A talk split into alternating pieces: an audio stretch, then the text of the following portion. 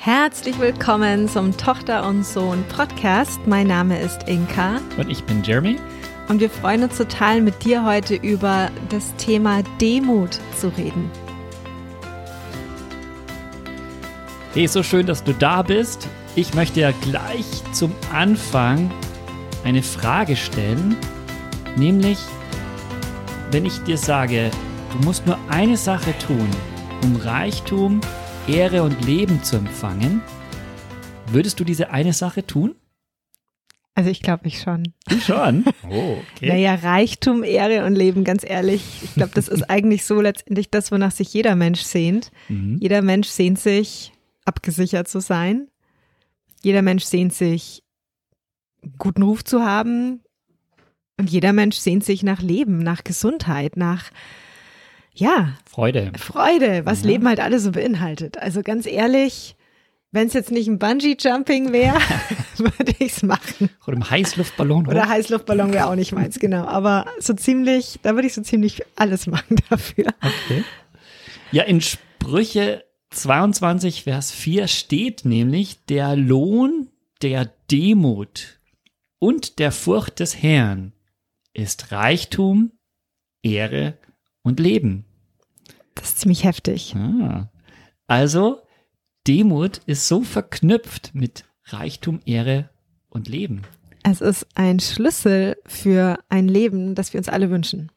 Kann man doch so sagen, oder? Ja. Ohne da jetzt irgendwie so ähm, Health, Wealth, Gospel. Nee, aber jeder will doch einfach ein, ein, ein Leben, das, das gut ist. Ja, natürlich. Und Gott will das ja auch. Ja, da fängt's ja schon an. da, da merke ich schon, wie die, die Räder sich drehen in den Köpfen von euch, die ihr da jetzt zuhört. Ist das wirklich so? Mhm. Will Gott wirklich, dass es mir gut geht? Darf ich das wirklich erwarten von meinem Leben?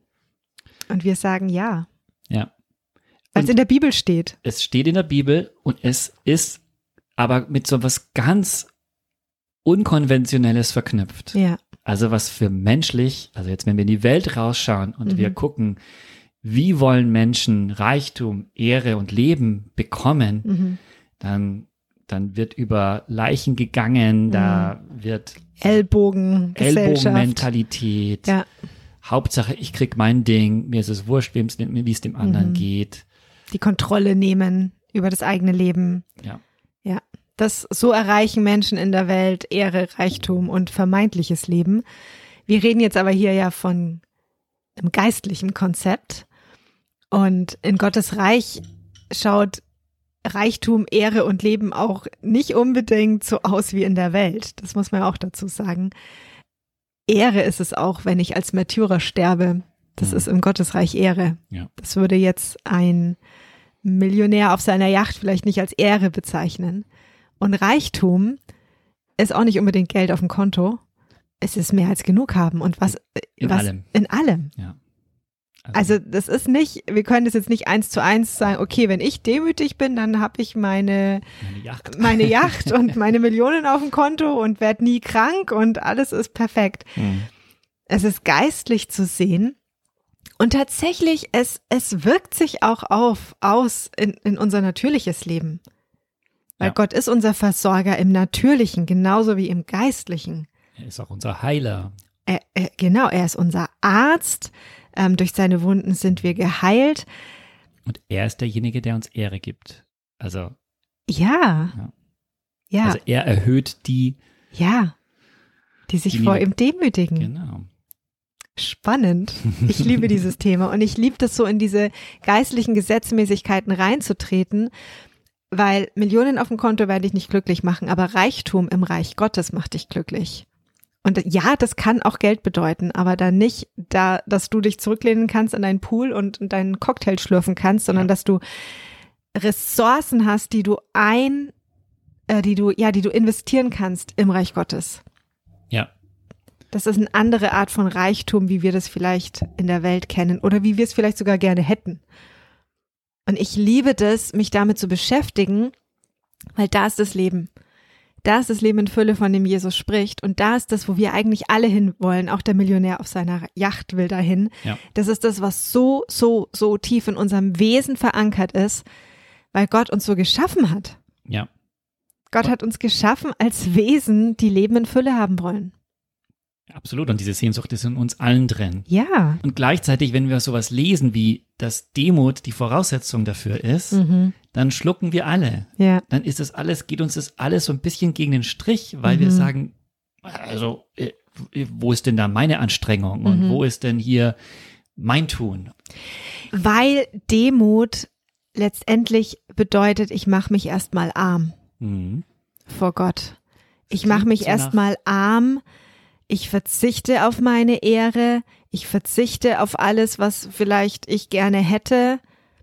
Ich verzichte auf das, was mir die Welt schmackhaft macht und ordne mich dir unter, deinem Willen unter.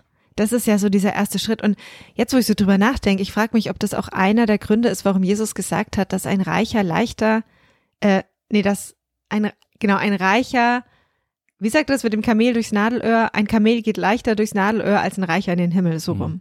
Ja. Weil Reichtum im Sinne der Welt hat nicht unbedingt was mit Demut zu tun. Mhm. Könnte man so diesen Ja. Bogen auch spannen. Absolut. Und es ist, ist, ich meine, dieses Wort aus Sprüche, ich meine, Sprüche, Altes Testament, Mhm. erinnert, also König Solomon, der das geschrieben hat, Mhm. erinnert so an die Worte von Jesus. Der Ja. sagt, die geringsten Werden die größten werden sein. die größten Ja. sein. Nur die, die dienen, werden erhoben werden. Ja. Und interessanterweise, König Salomo war ein reicher Mann. Mhm. Also der hatte Millionen auf dem Konto, dem ging's gut, der war an einem guten, an einem guten Ort. Die Frage ist, wie ist der da hingekommen? Ja. Und wie, wie kannst du, das würde jetzt vielleicht den Rahmen dieses Podcasts sprengen, aber das wäre mal eine interessante Folge. Wie kann ich tatsächlich Geld auf dem Konto haben, also auch reich sein in dieser Welt und trotzdem demütig sein? Wie Mhm. passt es zusammen? Weil es scheint ja biblisch gesehen ein, ein ähm, sich zu, zu reiben. Das scheint ja nicht zusammenzupassen. Ja. Ja, aber schon. Das, das, Aber ich denke da an, da an David, reicher König. ja. Und der wird genannt auch als demütig. ja, aber David war in den Höhlen. Mhm. Er war der Hirte. Er war da alleine auf dem Feld, als sich keiner um ihn gekümmert hat. Er hat auch diese, äh, diese Hänselei ertragen durch seine Brüder, Mhm. als er auf den Goliath zugegangen ist. Ich glaube, der Schlüssel für Ehre, Reichtum und Leben, wie es die Bibel ja auch sagt, ist dieses sich demütig machen, sich klein machen, sich ganz bewusst abhängig machen von Gott. Und dann kann er dir Dinge anvertrauen, die du jetzt noch gar nicht auf dem Schirm hast. Ja. Und natürlich steht in diesem Vers auch eine zweite Komponente, nämlich die Furcht des Herrn. Mhm. Wir gehen heute nicht auf diese Komponente ein, das behalten wir uns für eine zukünftige Folge mal auf. Mhm. Wenn wir das verknüpfen dann nochmal mit, dass Gott sich gegen den Stolzen stellt, Mhm. aber die Demütigen schenkt er Gnade, Mhm.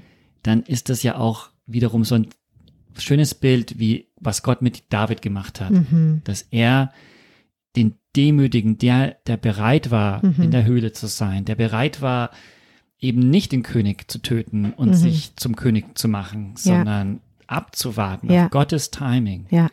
So ein krasses Vorbild für Mhm. Demut und zu wissen, nur er, nur Gott kann mich erhöhen an diese Position, wo Mhm. Gott eigentlich schon gesagt hat, dass er mich dahin erhöhen wird. Mhm. Aber das ist auch wichtig, aufs Timing zu achten. Ja. Ich finde, da ist David einfach so ein krasses Beispiel. Ja. Und da können wir so viel lernen, weil wir so schnell dabei sind, uns selber profilieren zu wollen. Auch im christlichen Gemeindesetting, wo es dann darum geht, derjenige, der irgendwelche Leitungspositionen inne hat, ist der bessere Christ oder hat mehr zu sagen oder darf den Gemeindebrief schreiben und dann ist mein Foto dabei und dann bin ich besser als die anderen oder heiliger als die anderen. Das fängt ja schon im Kleinen an. Und darum geht's aber nicht. Weißt, wir brauchen so diese innere Bereitschaft, auch im Verborgenen genau das Gleiche zu tun, was ich auch auf der Bühne zum Beispiel machen würde oder im, nach außen machen würde, weil ich verstanden habe, es geht nicht darum, dass mir andere zuklatschen und mir andere auf die Schulter klopfen, sondern es geht wirklich nur darum, dass ich meinen Herrn durch mein Leben und durch das, was ich tue und sage, verherrliche und überhaupt 0,0,0 mit den Menschen um mich herum zu tun hat, in erster Linie. Hm. Es geht nicht darum, dass ich Beifall von der Welt bekomme. Bill Johnson hat diesen echt coolen Satz gesagt. Wenn ich für den Applaus der Welt lebe, dann werde ich an ihrer Kritik sterben. Krass, ja. Und wie schnell, und ich kenne das auch aus meinem eigenen Leben, wie schnell fühle ich mich angegriffen oder fühle ich mich ja irgendwie auch so beleidigt, wenn, wenn das nicht verstanden wird, was ich sagen wollte oder das nicht wertgeschätzt wird, was ich tue oder irgendjemand was, was Blödes kommentiert oder was weiß ich. Aber darum geht's doch letztendlich gar nicht. Wenn Mhm. Jesus sagt, schreibt es, wenn Jesus sagt, sagt es, dann mache ich das und dann ist es sowas von egal, wie die, wie die Welt darauf reagiert, wie Ja. Menschen darauf reagieren. Ja.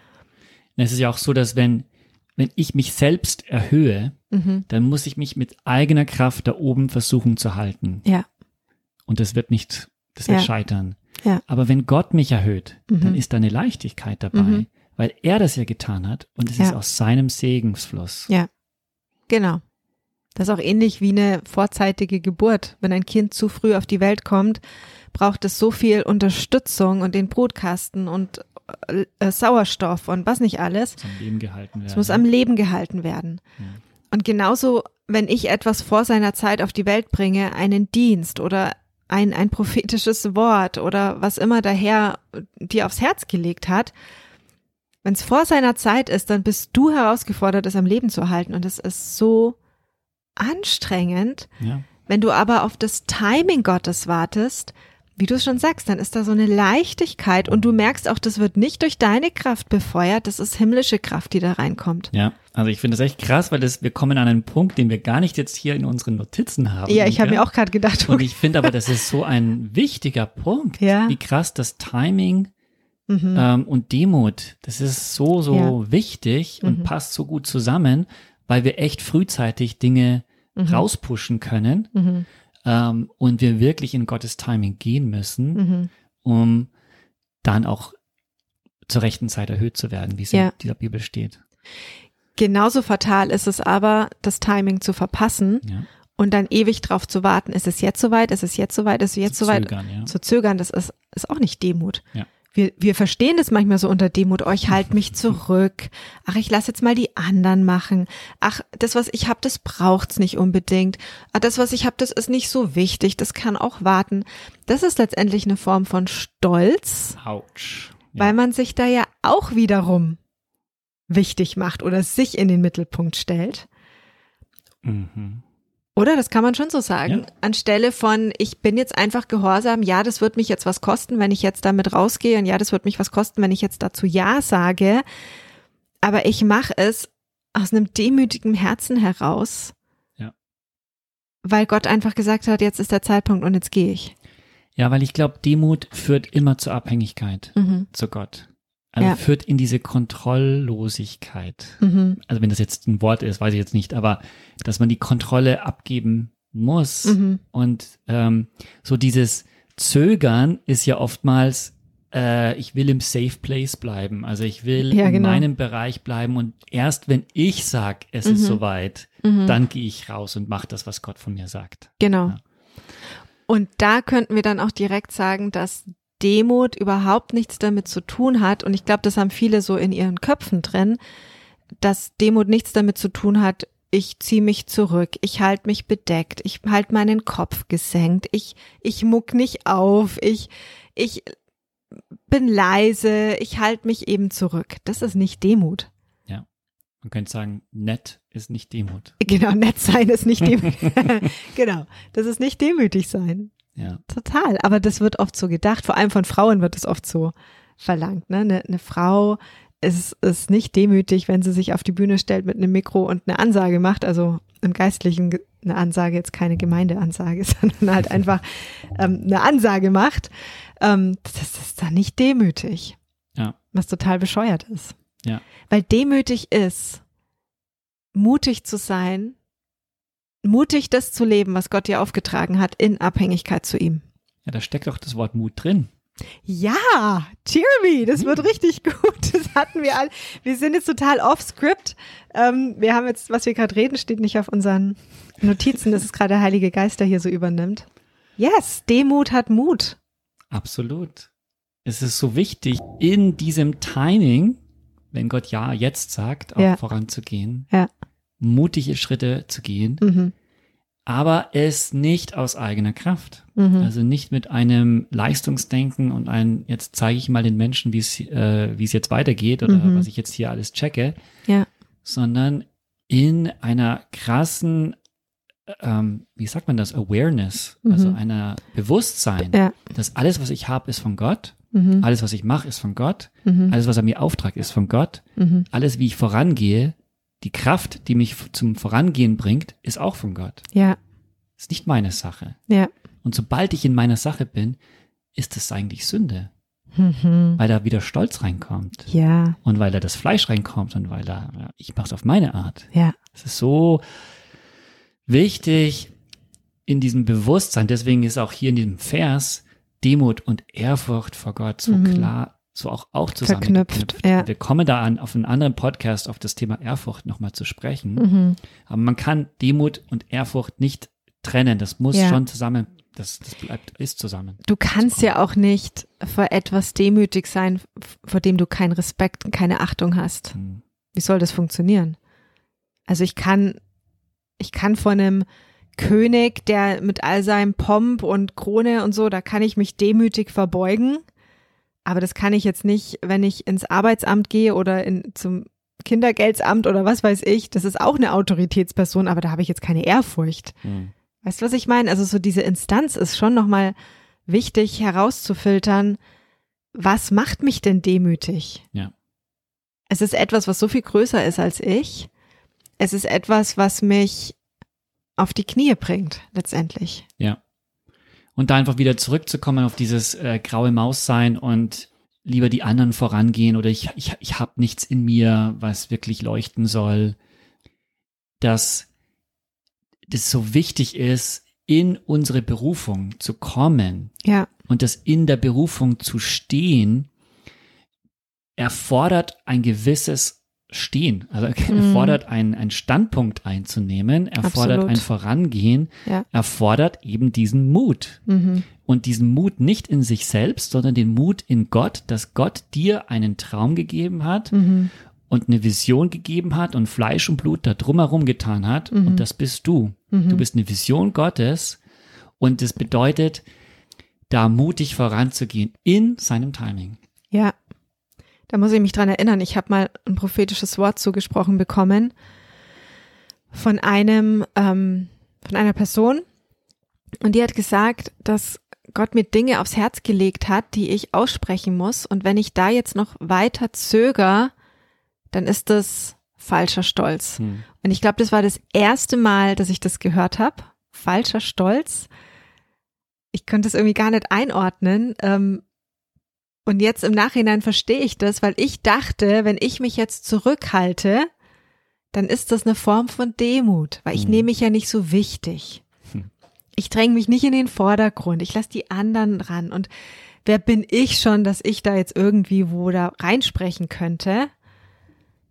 Und mir war gar nicht bewusst, dass das eigentlich Stolz ist. Jetzt habe ich das, glaube ich, falsch gesagt. Nicht falscher Stolz, sondern Stolz. Stolz. Ja, Ja. nicht fa falsche Demut, wollte ich sagen. Genau. Mhm. Ja, dass ich denke, ich bin ja so nett und halte mich zurück, dass die anderen, und ich will ja keinem auf die Füße treten und so weiter, und dass das eigentlich eine Form von Stolz ist. Ja.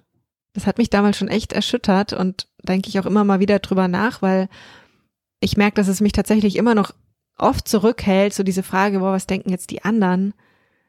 Und dann, ja, bleibe ich lieber so im sicheren Rahmen und äh, sag halt lieber nix. Ja. Und ich, ich glaube, wir wollen dir wirklich Mut machen, wenn du in so einer Situation bist, wo du weißt, Gott spricht zu dir, Gott gibt dir eine Berufung, Gott sagt, geh und tu das, oder wo du einfach ein Feuer in dir merkst, dann am Ende des Tages machst du das nur für den Blick von einer Person, nämlich Jesus. Und nicht für den Blick von den anderen Leuten, Mhm. nicht für den Blick für deine Nachbarn oder für die Leute, die neben dir sitzen in der Mhm. Gemeinde oder für deinen Ehemann oder für deine Ehefrau. Du machst es nur für Jesus. Ja, Und es ist so, so wichtig, dass dir dieser Blick am meisten wert ist mhm.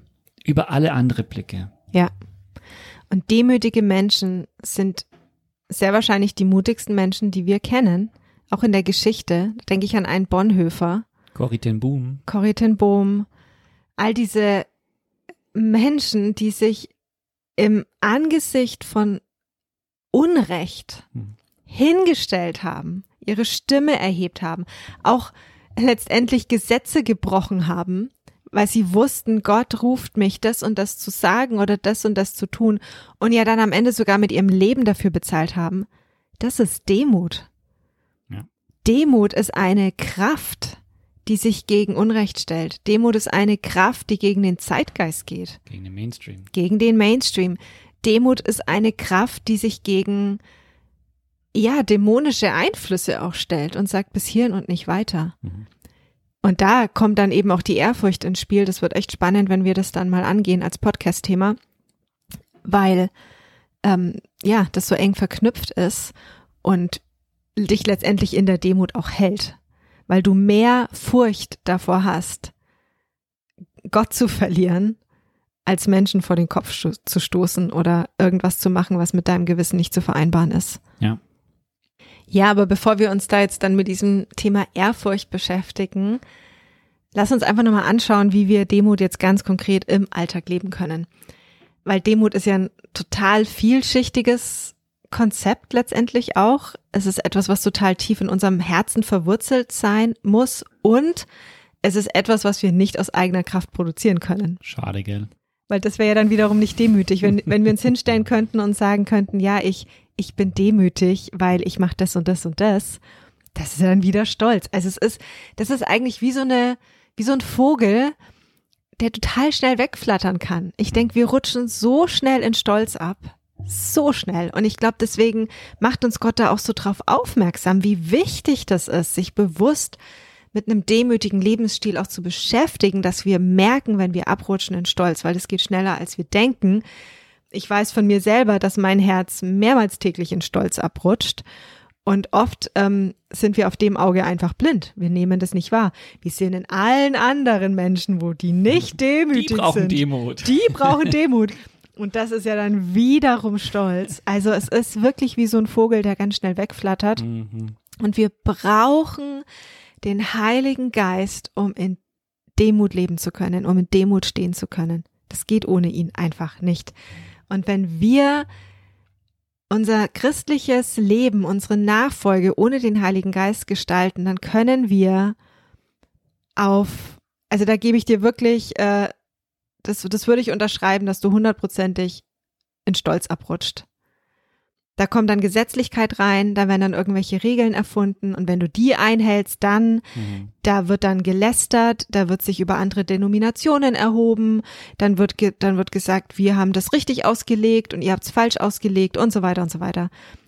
Sobald du den Heiligen Geist ausklammerst und sobald du nicht einem weichen Herzen nachgehst und einem demütigen Herzen, einem Herzen, das lernen will, und es einfach weiß, ich bin noch nicht da, ich habe es noch nicht kapiert, ich brauche noch mehr Weisheit, ich brauche noch mehr Einsicht. Das ist einfach so wichtig und das geht nicht ohne den Heiligen Geist. Genau. Und ist das nicht interessant? Ich habe ja nach, gerade nachgedacht. Ist Demut ein, eine Frucht des Heiligen Geistes? Ja oder nein?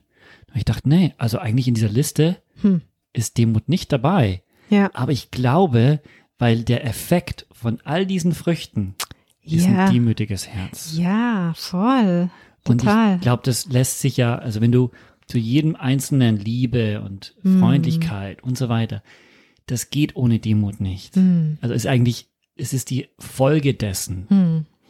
vom Heil, also von den Früchten des Heiligen Geistes. Ja, ja, total spannend. Also das heißt, wir müssen oder wir sind letztendlich herausgefordert, wenn wir in Demut leben wollen, dann müssen wir dem Heiligen Geist nachgehen, damit er oder damit die Früchte, die er mit sich bringt oder die Frucht, die er mit sich bringt, wirklich in uns aufgehen kann.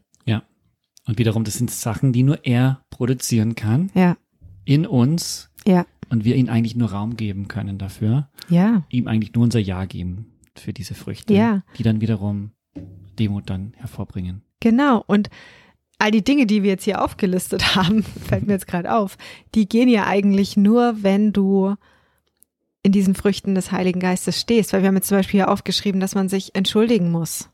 Ja, also wir müssen lernen, uns zu entschuldigen. Mhm. Das können ganz viele Menschen nicht. Ich weiß, ich habe es erst lernen müssen, als wir geheiratet haben, wie man sich ordentlich entschuldigt. Das wird übrigens auch mal ein Podcast-Thema. Mhm. Wir haben es uns schon mal aufgeschrieben, weil wir das total wichtig finden. Wie entschuldige ich mich eigentlich richtig? Wie, wie läuft denn das ab? Richtig, Was ja. sage ich da? Wie verhalte ich mich da? Ja. Wie verhalte ich mich nach der Entschuldigung? Also total spannend. Ähm, aber ich kann mich doch nicht entschuldigen, wenn ich denke, ich bin im Recht gewesen oder wenn ich nicht in der Freundlichkeit stehe oder nicht in der Liebe stehe. Ja, war nicht oder so nicht sanftmütig ja. oder ja, wenn ich so dieses Gaslighting. Ja. Und ich glaube, das ist einfach, also wenn wir jetzt beim Alltag, alltäglichen, wie kann ich da reinkommen, ist, ist dieses bei den Kindern, bei meinem Ehepartner, da echt in diese Entschuldigung zu kommen. Also, mhm. dass ich, wenn ich merke, da habe ich verletzt, da war ich zu laut, da hat das nicht gut geklappt, wie ich mich da ausgedrückt habe, mhm. dass ich wirklich mich entschuldige und da kommt eben Demut zum Vorschein mhm. oder wahres, wahre Demut. Ja, ja, und da dürfen wir einfach, da kommt wieder so dieses weiche Herz ins Spiel, was ich vorhin gesagt habe, zu diesem weichen Herzen nachgehen und dem Heiligen Geist auch erlauben, dass er unseren Herzensboden aufbrechen darf, weil Samen fällt nur auf aufgebrochenen Boden. Ja, da, da muss, müssen Steine entfernt werden, da muss Unkraut entfernt werden, da muss die harte Erdschicht aufgelockert werden, also eigentlich umgegraben werden, bevor dann Samen fallen kann. Und das ist, finde ich, immer so ein schönes Bild für unseren Herzensboden, auch für ein demütiges Herz, dass der Herzensboden einfach vorbereitet ist und aufgebrochen ist, dass da schon eine Vorarbeit auch passiert ist. Mhm finde ich total wichtig. Ja, und ich glaube eigentlich, wir haben da noch ein paar mehr Punkte, aber ich glaube eigentlich ist es ein guter Schlussgedanke, dass ein demütiges Herz ist ein aufgebrochenes Herz, ein Herz, das sich hat brechen lassen, aufbrechen lassen vom Heiligen Geist.